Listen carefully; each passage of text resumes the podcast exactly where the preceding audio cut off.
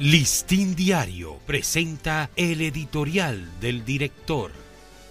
¿Qué tal amigos del Listín Diario? Este es nuestro editorial de hoy, lunes 17 de octubre. La capital del año 2050.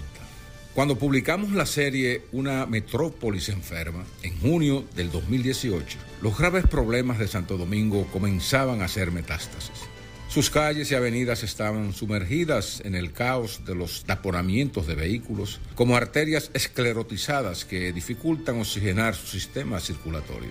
Sus áreas residenciales, desdibujadas porque se ampliaban sin respetar normativas de uso de suelo y edificaciones, convirtieron a la capital en una urbe anacrónica.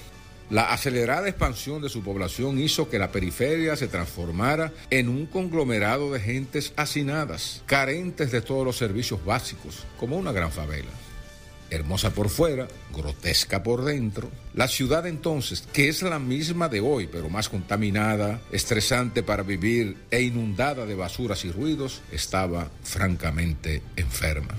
Faltaba someterla urgentemente a una cirugía de orden y reconstrucción y en ese contexto Listín Diario propició un foro de expertos del que salieron soluciones prácticas.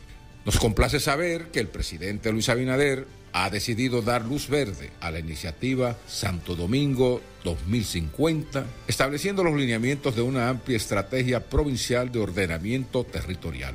Las líneas maestras para esa transformación están definidas en múltiples estudios de su realidad urbanística, ambiental, económica y social y de las proyecciones de su crisis, que son las que se abordarán en este plan estratégico.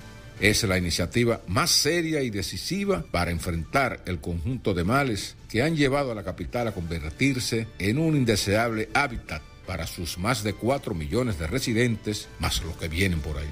Este ha sido nuestro editorial.